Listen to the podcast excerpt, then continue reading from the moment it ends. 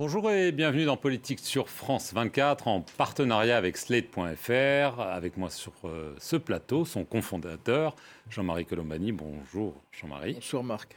Carole Barjon, qui est journaliste politique euh, à l'Obs. Bonjour Carole. Bonsoir Marc. Et Bruno Jeudi, éditorialiste politique. Bonjour Bruno. Bonjour Marc. Alors comme c'est une émission euh, politique, on va commencer par parler évidemment de football. Un an après son élection, on se souvient qu'Emmanuel Macron était assis aux côtés de Vladimir Poutine, exulté au stade de Moscou pour le sacre des Bleus au mondial en Russie à l'époque, la Russie occupait déjà une partie du Donbass, mais ça n'a pas pesé bien lourd. Quatre ans plus tard, Emmanuel Macron a été réélu et il sera à nouveau aux premières loges de la finale de la Coupe du Monde ce dimanche, cette fois au Qatar. Il y était déjà ce mercredi pour voir la victoire des Bleus face au Maroc en demi-finale. On sait que les conditions de travail des ouvriers qui ont construit les stades pour cette Coupe du Monde ont beau avoir été dénoncées par les organisations de défense des droits de l'homme. On sait aussi qu'il y a un scandale de corruption présumé de parlementaires européens par le Qatar, peu importe, on écoute le président français. Ah mais moi j'assume totalement. J'ai été il y a 4 ans derrière l'équipe de France quand c'était en Russie et euh, je suis derrière eux au Qatar parce que je suis derrière l'équipe de France et je pense que si je puis dire les Français aussi. Regardez, il y avait beaucoup de débats, les gens disaient on va pas suivre, on boycotte à la télévision, les chiffres sont là. Jean-Marie, c'est toujours euh, délicat ce mélange football politique. Oui, enfin, le, football est politique de plus en plus. En tout cas, il y a, comme le disait Emmanuel Macron tout à l'heure, il y avait 20 millions de Français et de Françaises qui étaient devant leur poste de télévision. Donc c'est un plébiscite de ce point de vue-là par rapport à la compétition. Après, euh, c'est vrai que ce qu'il avait dit au début, Emmanuel Macron, était assez juste. C'est-à-dire, si on voulait organiser un boycott, il lui fallut l'organiser bien en amont, au moment où on constatait les dérives, et notamment le, notamment le, traitement infligé aux travailleurs euh, pakistanais, indo-pakistanais notamment, qui venaient fabriquer les, stades dans des conditions assez épouvantables. Mais une fois que c'est fait, euh, voilà, le, boycott devient, devient difficile, voire impossible, ce qu'il a été. En revanche, ce qui était utile en termes d'opinion, c'est les manifestations des équipes elles-mêmes. C'est d'ailleurs, ce sont les gestes qui restent dans l'histoire. Ce sont les, les coureurs américains qui brandissent le poing en 1968, ce sont les Iraniens, lors de cette séquence, qui euh, ont exprimé leur solidarité avec les jeunes filles et les femmes qui manifestent en Iran. Donc, et ça, c'est un acte de courage qui a, atteint l'ensemble de l'opinion. Donc, on, voit bien. Alors après, il y a les relations avec le Qatar, qui sont une autre chose. Et de ce point de vue-là, on peut dire que pour Emmanuel Macron, c'est la continuité de l'État car la relation avec le Qatar a été initiée et forgée par Jacques Chirac. Elle a été amplifiée par Nicolas Sarkozy, elle est poursuivie par euh, Emmanuel Macron. Le Qatar ayant à sa disposition trois armes principales, ils ont les hydrocarbures, ce sont des principales, gaz notamment. principales ressources. De, le, gaz, c'est une des grandes réserves mondiales de gaz, sinon la deuxième, je crois. ils ont leur capacité à influencer nos pays à travers divers canaux, dont la corruption, mais aussi en France euh, via le PSG, par exemple. Et puis, troisième arme, c'est l'appel à une main-d'œuvre euh, bon marché, souvent maltraitée, qui vient d'Asie. Et on, a estimé à peu près que sur l'ensemble des pays du Golfe, sur l'ensemble hein, des pays du Golfe, pas seulement le Qatar, il y a à peu près 10 000 morts chaque année parmi cette population qui vient travailler pour des sommes qui leur sont énormément favorables quand ils sont dans leur pays, mais qui, euh, rapportés au Qatar et aux conditions de vie du Qatar, évidemment, sont assez épouvantables. Donc voilà, mais c'est un partenaire stratégique à cause de ses réserves de gaz et à cause aussi de sa position dans cette zone où, euh, je vous rappelle que Nicolas Sarkozy avait installé une base militaire française dans l'Émirat voisin. Donc c'est une zone qui est devenue très stratégique. Bruno, euh, c'était inévitable pour Emmanuel Macron. Il fallait euh, y aller pour la demi-finale. Il faut y retourner euh, pour la finale parce que ça ne fait pas de mal aussi à sa popularité, peut-être. D'abord, un, il avait dit qu'il irait. Bon, euh, à la demi-finale et à la finale. Maintenant, il est allé à la demi-finale. On imagine mal qu'il aille, euh, qu'il n'aille pas à la finale. Et après tout, que le, président de la République euh, assiste et représente le pays à la finale, ça me paraît assez, assez logique. bon, demi-finale, finale, est-ce que c'est trop Moi, je trouve que tout ça me paraît assez, assez normal. Est-ce que c'est bon pour sa cote de popularité? Je n'irai pas jusque-là. Euh, ça a été très bon pour la cote de popularité, pour la première étoile, la première Coupe du Monde, 98. Et, euh, et effectivement, Jacques Chirac et Lionel Jospin l'avaient profité. D'ailleurs, plus Jacques Chirac que Lionel Jospin. Et puis, bah, la France, qui a longtemps euh, pris la mauvaise habitude de perdre, maintenant gagne. Et elle gagne régulièrement. Hein. Septième demi-finale hier soir, encore gagné. depuis 98, on a, on a dû, on a repleuré un petit peu en 2006 parce qu'on va en finale et on pleure parce qu'on ne gagne pas. Et puis 2018, on gagne et 2022, on est maintenant à un match d'une éventuelle, euh, victoire. C'est bon pour le moral euh, des Françaises, c'est bon pour l'attractivité de la France, franchement. Et si accessoirement ça peut permettre euh, un peu une pause dans l'hystérie politique habituelle, pourquoi pas je, crois que tout ça ne durera pas, c'est-à-dire que les Français vont avoir peut-être un cadeau de Noël si on gagne, une sorte de fête nationale en plein mois de décembre. Franchement, c'était plutôt sympa hier soir sur les, sur les Champs-Élysées pour y avoir été. Euh, il faisait très froid. Euh, voilà. Je trouve en tous les cas que ça cloue le bec de tous ceux qui ont beaucoup critiqué, euh, ceux qui appelaient au boycott, les racistes qui nous annonçaient des émeutes. Hier soir, il n'y en a pas eu, pas vraiment en tous les cas. Il y a eu des incidents, mais pas d'émeutes. on allait avoir un, Bon, non, on n'a pas eu tout ça. Et finalement, ça rend quand même un peu joyeux le pays. Et puis j'ajouterais, dernier point, c'est que ça a quand même une petite influence on peut imaginer que le président de la République a décalé aussi parmi les raisons de l'annonce de la réforme des retraites, peut-être parce qu'aujourd'hui, ça aurait été bizarre d'annoncer la réforme des retraites aujourd'hui, alors que c'est le lendemain de, victoire et, jour un peu de, joie pour, les, pour beaucoup de Français, parce que le foot a dépassé le seul cadre de ceux qui aiment le foot. Ça, ça touche tout le monde, c'est la, la force de ce sport universel. Alors on va venir aux, retraites. Euh, Carole, on a quand même entendu certaines voix dissonantes. Hein. On a vu Marine Le Pen ou Mathilde Panot de la France Insoumise disent que euh, c'était indécent pour Emmanuel Macron d'aller là-bas. Il y a ce scandale au Parlement européen euh, du Qatar Gate qui, arrive au milieu de tout ça. Euh, mais vous pensez que Emmanuel Macron n'en a que faire? Non, non, mais c'est pas ça. Moi, je suis médusé par ces critiques. Enfin, c'est d'abord, franchement, qu'aurait-on dit? Enfin, c'est quand même le rôle, enfin pas forcément le rôle, mais aussi c'est le rôle habituel du président de la République d'aller soutenir euh, l'équipe de France euh, quand elle arrive en demi-finale, que ce soit au Qatar ou ailleurs. Il avait dit qu'il le ferait. Qu'aurait-on dit s'il n'y était pas allé?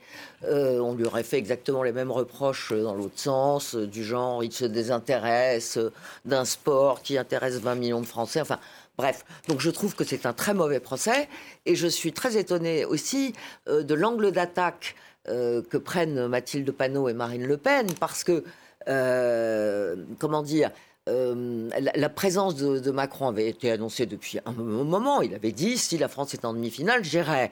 Bon, et entre-temps est intervenue l'affaire de corruption au Parlement européen.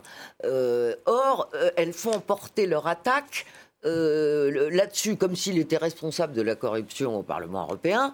Euh, et, alors que, euh, je suis désolé, mais si il y a eu corruption, si c'est avéré, le problème, c'est plutôt, de mon point de vue, les corrompus euh, que les corrupteurs. Il y a toujours des corrupteurs, il y a toujours des gens qui essaient de corrompre. Mais on n'est pas obligé de céder au lobby, euh, même euh, moyennant espèces sonnantes et trébuchantes. Donc, je vois que Mathilde Panot et Marine Le Pen se gardent bien d'interroger le fonctionnement du Parlement européen, l'absence, tout le monde l'a souligné maintenant, euh, et d'ailleurs, la, présidente du Parlement européen a annoncé des réformes, euh, mais tout le monde a souligné l'absence de transparence, un certain nombre de procédures de contrôle insuffisants, etc. Donc je trouve que leurs critiques sont parfaitement malvenues. Alors Bruno a, évoqué en, passant une hypothèse qui est peut-être fondée, euh, celle de la retraite des retraites, à savoir que Emmanuel Macron avait promis, juré, que le projet de réforme des retraites serait présenté aujourd'hui, le 15 décembre, avant, tout d'un coup, vraiment tout d'un coup de faire machine arrière et de repousser la date de la présentation de ce projet phare pour lui. Hein. Il l'a dit, j'ai mandat à réformer les retraites. Ce sera finalement l'année prochaine, janvier 2023. Euh, Alors est-ce pour amadouer euh, les syndicats qui ont déjà juré de ne pas accepter le report de l'âge légal de la retraite à 64 ou 65 ans? Ou est-ce euh, pour plaire aux députés des républicains qui, eux, sont justement favorables à ce report et qui détiennent les clés de la majorité à l'Assemblée nationale C'est un, phénomène d'abord assez classique. Euh, on, gagne du temps. On gagne tactiquement du temps pour les raisons qu'a indiqué Bruno tout à l'heure. C'est vrai que ça aurait fait bizarre aujourd'hui, à la veille d'une finale, de, de s'empailler sur la réforme des retraites. On gagne du temps. Mais le deuxième aspect est aussi intéressant parce que c'est aussi satisfaire la Première ministre, qui demandait en effet un temps supplémentaire pour concerter se concerter avec les syndicats, qui est le, même la même tonalité que François Bayrou d'ailleurs, hein, qui est en ce moment, euh, qui se déchaîne un petit peu, tous azimuts. Mais donc, et, la première ministre souhaitait ce, délai. Après, est-ce que ce délai peut changer la donne? Si on en reste, alors il y a tout un aspect évidemment qui sera positif, et y compris vu des syndicats, c'est tous les aspects sociaux, c'est-à-dire l'aspect salaire, enfin retraite minimum qui ne serait pas inférieur au SMIC, l'aspect euh, pénibilité, longue carrière, euh, travail, incitation au travail des seniors, enfin il y a beaucoup de choses de ce point de vue-là. Mais il y a le report de l'âge. Et le report de l'âge légal, tout le monde le sait, c'est un chiffon rouge pour une majorité écrasante de Français, mais c'est aussi une occasion de, bloquer, enfin de, blocage pour les syndicats. Les syndicats n'en veulent pas. Y compris la CFDT. Et ça, ça, ne bougera pas. Je pense simplement la contradiction dans laquelle se trouve Emmanuel Macron, c'est qu'il est à la recherche de voix de droite à l'Assemblée nationale, donc il est à la recherche des voix des républicains, et pour cela, c'est vrai que l'étendard de, l'âge légal, du report de l'âge légal, est assez, comment dire, assez évident, puisque dans tous les projets dans tous les projets politiques des républicains, il y a cet âge, de, ce report de l'âge légal. Donc il y a ça. Et en même temps, il y a la nécessité de ne pas se, voilà, de ne pas s'isoler complètement des syndicats donc, euh, et de la gauche. Ça, c'est impossible de satisfaire l'un et l'autre. Il faudra un moment aller dans une direction. Et manifestement, la direction choisie par Emmanuel Macron, c'est le report de l'âge légal. Et c'est donc toujours la pêche aux voix des, républicains. Alors justement, les républicains, on va écouter euh, le président du groupe euh, des républicains à l'Assemblée nationale, Olivier euh, Marlex, sur ce sujet si, le, gouvernement ne fait pas l'effort d'écouter les oppositions et d'essayer de trouver euh, des convergences, alors qu'elles sont, je pense, possibles sur ce sujet-là, euh, bah, évidemment, s'il fait le choix d'être euh, de la mauvaise tête. Vous serez cohérent, vous déposerez une motion de censure. On sera cohérent, on n'a pas de sujet là-dessus. Bruno Jeudi, on voit clairement euh, qu'il y a des négociations qui ont été encouragées par, euh, entre autres, Nicolas euh, Sarkozy, mais sur ce sujet en particulier des retraites, Emmanuel Macron sait qu'il a besoin des voix des républicains. Est-ce que c'est un bon calcul? Parce que, d'un autre côté, les syndicats ont déjà menacé que si c'était maintenu, le mois de janvier allait être socialement très chaud.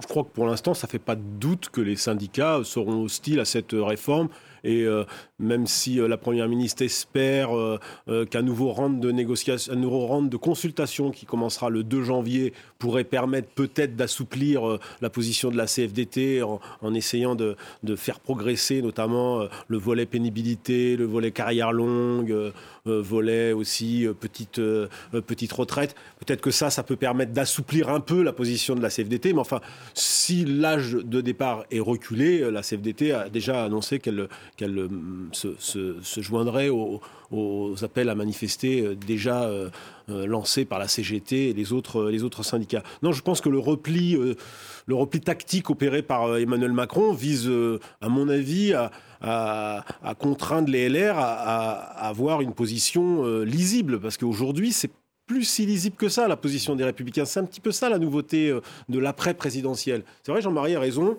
quasiment depuis dix ans, tous les leaders républicains, tous ceux qui ont été candidats aux primaires, à la présidentielle, ils ont tous eu les 65 ans dans leur programme. Donc il y aurait quelque chose d'assez ridicule à voir aujourd'hui les républicains ne pas voter ce texte républicains qui se veulent encore un parti de gouvernement, un parti du, du, sérieux de la gestion, et donc évidemment... Avec un nouveau chef, là. Avec un nouveau chef, mais... Eric quand Ciotti. quand vous regardez, sans trop détailler, la position des trois candidats à la présidence des, des LR, ils avaient déjà trois positions différentes. Ciotti 65 ans, Retailleau plutôt 64, Aurélien Pradier totalement hostile au recul de, euh, de, de l'âge de départ à la retraite. Et Marlec 63. Et Marlec 63. Donc aujourd'hui, à mon avis, il y a quand même un test politique pour le nouveau chef des Républicains, Éric Ciotti, qui est d'essayer d'unifier sa famille sur une position et ensuite aller voir euh, l'exécutif et peut-être imposer cette position. Parce qu'après tout, euh, euh, s'ils définissent une position, on voit bien que, que l'exécutif est prêt à accepter de rentrer dans une vraie négociation. Le problème, c'est que Mme Borne, aujourd'hui, dit elle-même en privé qu'elle ne sait pas quelle est la position des Républicains. Or,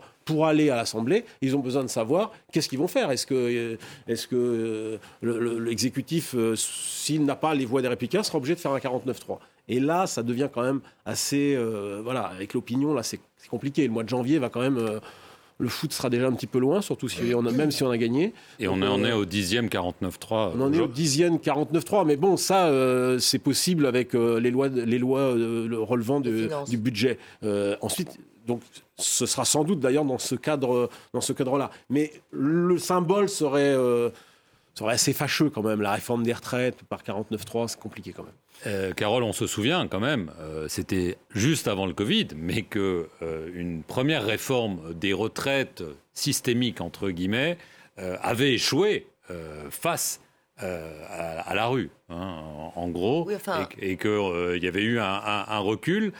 Et bah, elle, avait, elle, avait, échoué en partie parce que Emmanuel Macron avait présenté cette réforme à l'origine comme devant être une réforme systémique, on allait tout, changer tout le système, les régimes spéciaux, une retraite à point, enfin bref. Euh, là-dessus, Laurent Berger, le secrétaire général de la CFDT, était plutôt partant, euh, moyennant euh, de, voir le projet plus précis, mais il était plutôt partant. Et puis ce qui a tout fichu par terre, c'est que Édouard Philippe, tout d'un coup, a parlé d'âge pivot et, que du coup on est passé d'une réforme systémique euh, à une réforme euh, paramétrique. Et du coup là, ça a tout bloqué et finalement euh, ça a été reporté s'inédier et ça en a été fini de la réforme des retraites pour le premier quinquennat. Donc maintenant Macron veut y revenir. le problème, c'est que maintenant... Il était d'ailleurs passé par 49.3, ce qui avait... Oui. Et puis après, il y a eu le, confinement. Oui. Donc ça a bloqué l'examen. Le, oui. Euh, donc euh, là, ben, euh, on, revient avec l'âge, ce qui explique l'hostilité de Laurent Berger, qui, durant pas mal de réformes de retraite précédentes, avait quand même, il avait par exemple signé avec François Fillon et, et Jean-Pierre Raffarin. bon, et là, il est très hostile et il est tenu aussi par l'engagement qu'il a pris devant le congrès de la CFDT, je crois, en juin dernier. Euh, donc, c'est. Oui, absolument. Euh, pas de mesure d'âge.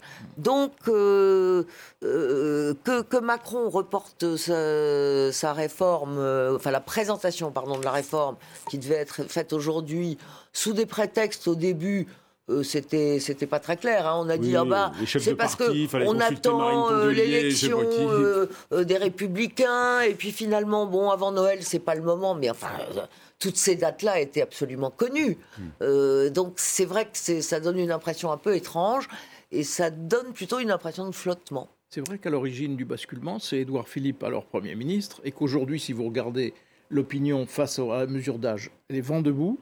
Et Édouard Philippe est tout à fait en haut du classement de la popularité, de très, loin. des hommes politiques et des femmes politiques françaises, parce que voilà, donc les gens n'ont pas encore fait le lien entre les deux. On va voir ce qui, ce qui va se passer. Euh, on, va regarder ce qui se passe euh, déjà euh, à la France insoumise. Alors il y a quelques mois, Jean-Luc Mélenchon raflait quelques 22% à la présidentielle. Sa France insoumise devenait la principale force de gauche au Parlement et son dauphin présumé, le prometteur député du Nord Adrien Quatennens, s'était nommé coordinateur du mouvement. Bref, tout allait pour le mieux dans le meilleur des mondes. Depuis, Adrien Quatennens a été condamné à 4 mois avec sursis pour violence sur son épouse. Il s'est mis en retrait, mais l'indéfectible soutien de Jean-Luc Mélenchon à son poulet, poulain pardon, a créé un malaise euh, sur le déficit de démocratie euh, à LFI. Et ce malaise a explosé au grand jour. C'est peut-être un peu plus surprenant depuis une semaine, puisque de nombreux cadres, et pas des moindres, ont dénoncé le fonctionnement autocratique et opaque euh, des insoumis. On va d'abord Écoutez Adrien Quatennens ce mercredi sur BFM TV.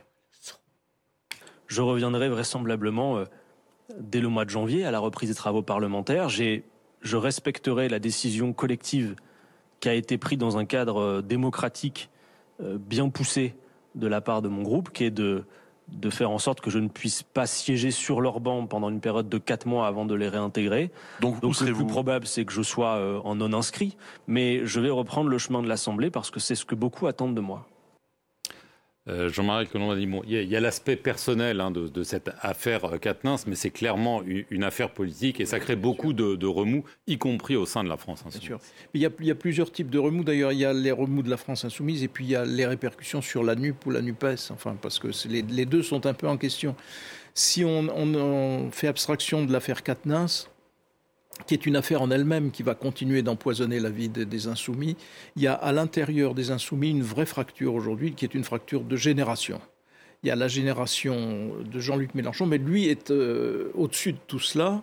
Euh, mais la génération de ceux qui sont en vue, notamment Coquerel, euh, qui est le plus représentatif parce qu'il est président à l'Assemblée de la Commission des finances, mais qui sont contesté aujourd'hui très vigoureusement par la génération d'après, par une génération beaucoup plus jeune, dont une des grandes figures est Clémentine Autain.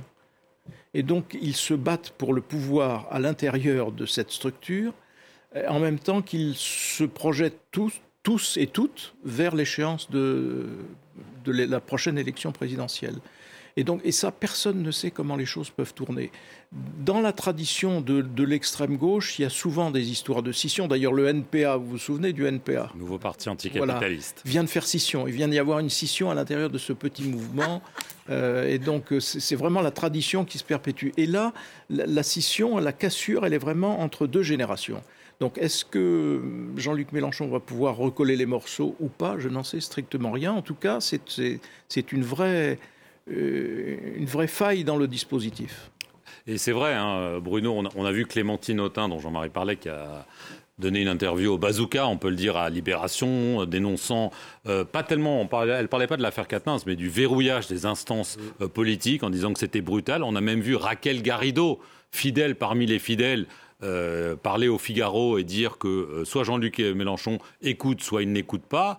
donc des choses qui se disaient peut-être en privé, et là, ça sort. Vous pouvez ajouter à la liste François Ruffin, qui lui, par contre, parle de l'affaire Katnas. On va l'écouter. Tenez, tenez. Écoutons-le, écoutons-le, écoutons-le. Profitons pour l'écouter. Ça me paraît de l'ordre de l'évidence. Maintenant, vous savez... Je... De l'évidence, c'est une évidence. On ah a écarté ceux qui avaient des ambitions. Une évidence qu'on a écarté ceux qui pouvaient être des grognards, qui n'étaient pas toujours d'accord, qui n'étaient pas à l'unisson. Bon. Vous, vous, reconnaissez toujours dans ce parti? Euh, C'est pas un parti, c'est un mouvement. J'en suis, euh, j'en suis un membre rattaché. Pour l'instant, je le suis, je le reste. Bon, voilà. Maintenant, je vais vous dire... Oui, euh, pour l'instant pour l'instant. Donc on voit bien, euh, François Ruffin fait partie de cette liste de gens qui contestent aujourd'hui le fonctionnement euh, verrouillé euh, dans la tradition de l'extrême gauche, comme dit, Jean-Marie, du mouvement des, insoumis. Mais j'ajoute qu'il conteste aussi la position d'Adrien, d'Adrien Quatennens. Il l'appelle à plus de retenue et ne comprend pas qu'Adrien Quatennens, le jour même de sa condamnation, ce qui est objectivement assez surréaliste, fasse une longue interview d'abord dans la Voix du Nord, puis sur BFM, où au fond, cet homme est, abattu incontestablement et au-delà de, de l'affaire privée avec, euh, avec son ex-femme. Euh, il y a aussi, euh, c'est un homme politique.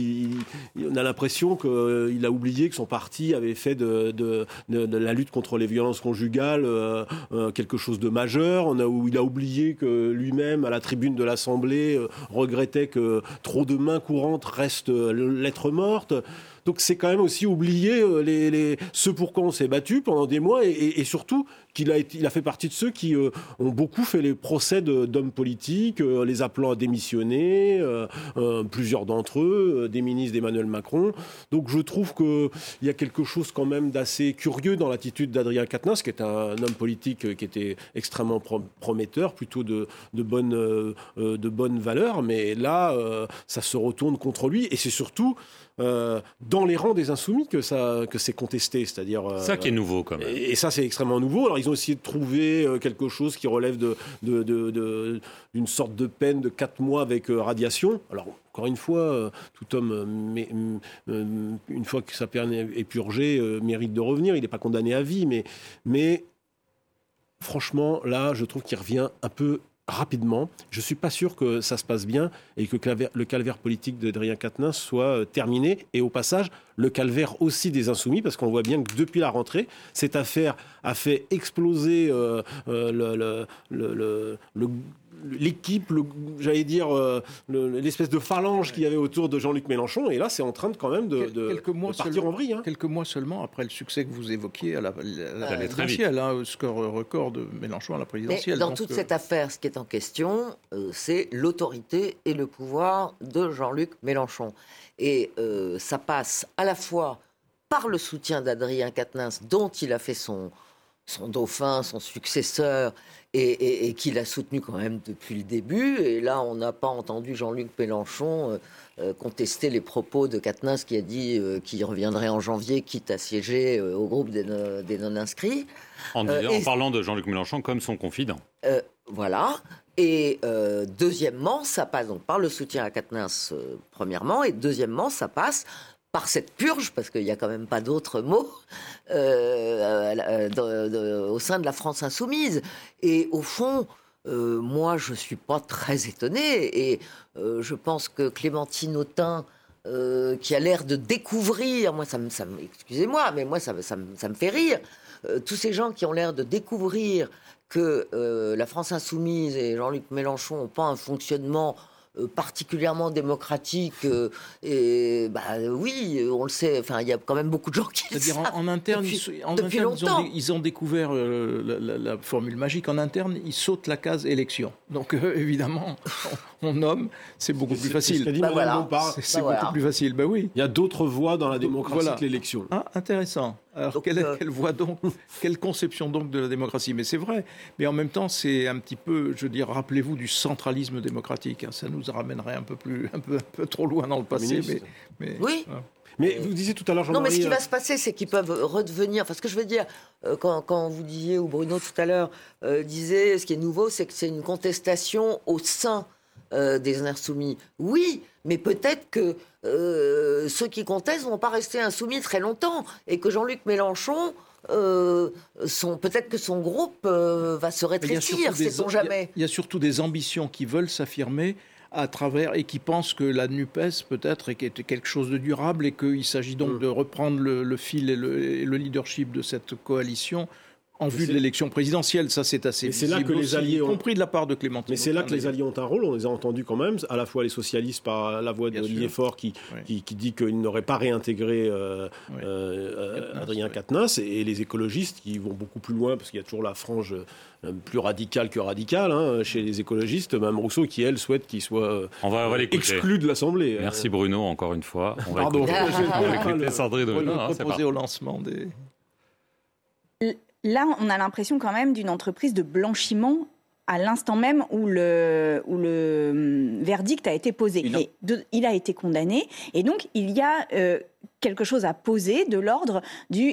Il, faut qu'il, que l'on montre qu'il n'est plus possible d'être en responsabilité politique euh, et de faire comme si de rien n'était après euh, des actes comme cela. C'est comme un, un, discours, enfin, d'une violence inouïe quand même. Parler de blanchiment. Euh, blanchiment, c'est la chose la plus épouvantable. vous êtes mafieux, vous blanchissez votre argent dans ceci ou cela. Là, elle parle de blanchiment. Mais Carole, ça montre quand même l'intensité des, clivages dans cette famille politique. Est-ce que la NUPES, finalement, n'est pas en train de se déliter euh, sur ce sujet et sur d'autres? On a dit c'est un nouvel instrument. Mais, euh, mais, je vous rappelle que dès le départ, c'était une alliance donc électorale. Hein, euh, mais que Fabien Roussel, pour le Parti communiste, avait tout de suite dit euh, que ça ne veut pas dire qu'on renonce euh, à défendre nos propres idées qui ne sont pas forcément toutes celles de, la France insoumise. Chacun avait bien dit qu'il constituerait, son groupe à l'Assemblée et qu'il n'y aurait pas de groupe unique NUPES, donc c'est ce qui s'est passé. Donc en fait, c'était un peu en germe que en fonction du contexte, hein, et si le contexte est favorable à l'une de ces formations, ben, elle reprendrait éventuellement ses billes. Ça peut te dire comme accord électoral, mais guère plus. Rapidement, Bruno, sur ce sujet. Oui, mais je pense que la, je, maintiens que la, France insoumise dans, sa, dans son fonctionnement actuel est quand même un peu en péril, hein, parce que honnêtement, là, on voit bien, c'est pas n'importe qui qui a pris ses distances euh, ce week-end. Hein. c'est quand même, euh, on n'aurait jamais imaginé que Raquel Garrido, Alexis Corbière euh, prennent leur distance. C'est compagnons de route de, de, toujours de, Jean-Luc Mélenchon. Éric Coquerel, il a créé le parti de gauche justement pour accueillir Jean-Luc Mélenchon quand il a quitté le Parti socialiste. c'est quand même, on voit bien, et c'est vrai que je suis assez d'accord avec l'idée qu'il y a deux générations et que là, Jean-Luc Mélenchon, en fait, il fait une purge classique, il prend des plus jeunes, il vire les autres, et puis il espère euh, asseoir son pouvoir et surtout euh, maintenir euh, le, mouvement pour en faire sa rampe de lancement pour 2027. Je pense qu'il n'a pas du tout renoncé à la présidentielle. On va continuer à en parler tout de suite. C'est l'heure de la politique sur les réseaux.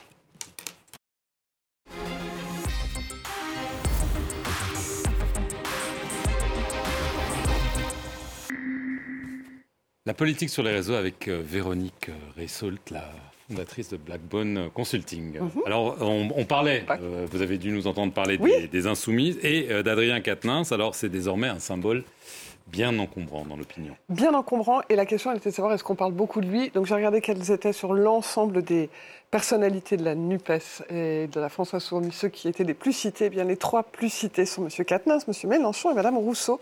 Mais M. Quatennens écrase de loin euh, les deux autres, voilà, c'est la personnalité dont on parle. Alors vous allez me dire, c'est pas forcément en positif. Il y a quand même un sujet en politique, c'est qu'il faut parler de vous. Donc là, on va dire, c'est réussi. Est-ce que c'est positif? Non, globalement, bah, vous l'avez dit, euh, l'un des sujets qui est le plus reproché, c'est sa prise de position euh, médiatique. Donc ça a commencé par La Voix du Nord, hein, voilà, avec ce message qu'il a lui-même posté expliquant son interview. Ça a provoqué pas mal de réactions. L'une des réactions les plus euh, symbolique était euh, ce message qui disait bah, finalement, euh, dans l'idée, normalement, M. Katnins, il n'était pas censé avoir faire un petit peu profil bas après ce qui lui est arrivé, puisqu'il a été condamné par la, justice, au lieu d'aller cracher sur son ex-femme sur les plateaux télé comme tout bon mascu claqué au sol qui continue à se victimiser. Je vous le dis parce que je ne le vois pas derrière moi, donc voilà. tu l'as pas. Voilà, bon bah on me dit dans l'oreillette qu'on ne l'a pas, donc c'est pas très grave. Euh, en gros, la réaction était il aurait dû faire profil bas, il fait pas profil bas. Autre sujet aussi, c'était euh, l'utilisation des médias qu'il a fait afin de justification et le fait qu'il s'est un peu victimisé, ça a été très mal perçu. Euh, les uns et les autres ayant dit ben non, c'est son propre camp qui l'interpelle en disant les médias c'est pas fait pour ça et tu n'as pas à te victimiser. Voilà, voilà un des messages qui explique ben voilà a priori tu n'as pas compris la leçon parce que tu vas dans les médias et tu te victimises. Et puis globalement, les soutiens sont, camps sont choqués et demandent évidemment sa démission. Donc euh, on n'en peut plus de cette aptitude clanique qui consiste à dire c'est notre camarade, défendons-le. J'ai travaillé pour Adrien Quatennens et je le considérais comme un ami, mais je ne peux pas accepter qu'un condamné pour violence envers son épouse représente nos combats. Donc globalement, on voit bien que les messages de fond passent et que le message que Mme Rousseau a repris était plutôt pris et plutôt repris, effectivement. Et puis vous avez ensuite euh, les messages qui demandent clairement sa démission et qui sont parmi ceux qui sont les plus repris parce que sur l'ensemble des messages que je viens de vous lister, il y a à peine 0,5% de messages positifs qui, de soutien, beaucoup de neutres et factuels et beaucoup de négatifs. Voilà en gros où il en est euh, sur les réseaux sociaux. Bon, mais il y, a quand même un gros, gros, gros sujet euh, qui agite les réseaux sociaux, j'imagine encore plus depuis hier, c'est la Coupe, du, monde. La Coupe du Monde, si on regarde le nombre de messages sur une semaine, ça c'est le message. 7 millions de messages. Donc voilà, on en a parlé, on en a beaucoup parlé. C'est à l'image des 21 millions de téléspectateurs que vous avez listés. Oui, on pouvait imaginer que ça allait faire parler. Si on regarde juste hier et juste sur la France, et qu'on regarde juste les émojis, les gens ont dit quoi? Bah, Globalement, ils ont dit merci, ils ont dit bravo, ils ont dit on va mettre le feu, ils ont parlé du Maroc. Euh, on va dire que le Maroc était plus soutenu avant et pendant le match, mais globalement derrière ça s'est plutôt bien passé. Euh, et puis euh, on a globalement aussi beaucoup de messages positifs qui restaient autour de euh, l'action de, cette équipe, sachant que dans les différentes actions de cette équipe, eh bien, ce qui est résumé, voilà, vous le voyez, c'est le message qu'a posté l'équipe de France 167 000 interactions, c'est ce que les gens ont envie de retenir finalement. voilà, on y va, on y sera dimanche. Euh, il faut vous dire que quand même les messages, quand je regarde pas que euh, chez nous, euh, ils sont pas toujours très positifs pour nous. Euh, globalement, c'est plutôt l'Argentine qui est plébiscitée parce qu'entre autres, les gens veulent. a très mal digéré sa défaite. Voilà, et puis ils veulent que Messi ait une coupe. comme d'habitude. Voilà, ils voudraient que Messi ait la coupe. Donc on, ne part pas forcément gagnant, euh, même s'il y a eu des très jolis gestes qui ont été salués un peu partout dans le monde, comme par exemple le fait que les supporters marocains ont demandé à ceux qui sifflaient d'arrêter de siffler. donc Peut-être ça a déçu certains, mais globalement, il n'y a pas eu de gestes négatifs, plutôt des gestes positifs entre le Maroc et la France. Beaucoup de Marocains sur TikTok aussi qui avaient le double maillot et qui à la fin ont dit, bah voilà, maintenant on va soutenir la France. Et puis dernier sujet, vous l'avez un peu évoqué, c'est la présence de M. Macron. Il y a trois points. Le premier, on lui a reproché pourquoi, euh, en particulier, beaucoup de messages qui disaient bah, il n'a pas été, euh, il était absent à la COP. Euh, sa présence lors du match, on peut se poser la question.